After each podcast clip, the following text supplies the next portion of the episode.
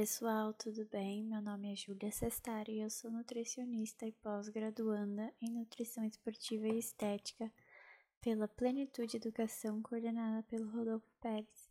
E hoje eu vou falar sobre a relação entre as vitaminas e a queda de cabelo. A queda de cabelo é considerada um problema muito comum e traz um impacto psicológico e emocional negativo para essas pessoas. Existem dois tipos comuns de perda de cabelo a alopecia androgenética, AGA, e o eflúvio telógeno, TE.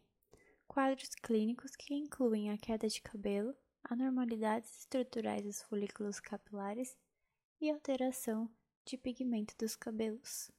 Os micronutrientes são elementos importantes no ciclo normal dos folículos capilares, desempenhando um papel na renovação celular, ocorrência frequente nas células da matriz no bulbo folicular que se divide rapidamente.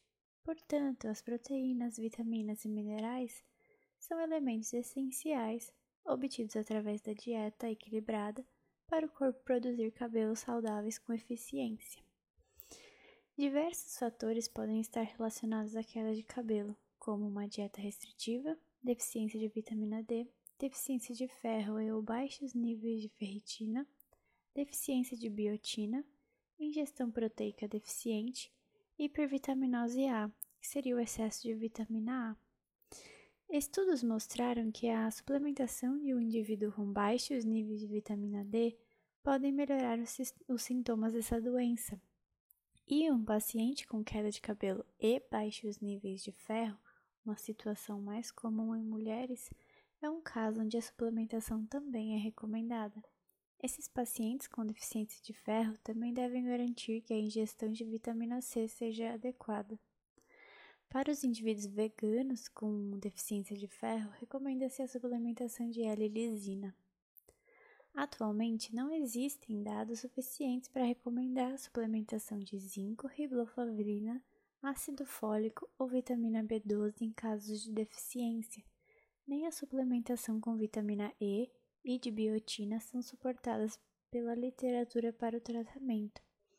Além disso, a suplementação de biotina pode interferir em alguns testes de laboratório, criando resultados falsos negativos ou falsos positivos.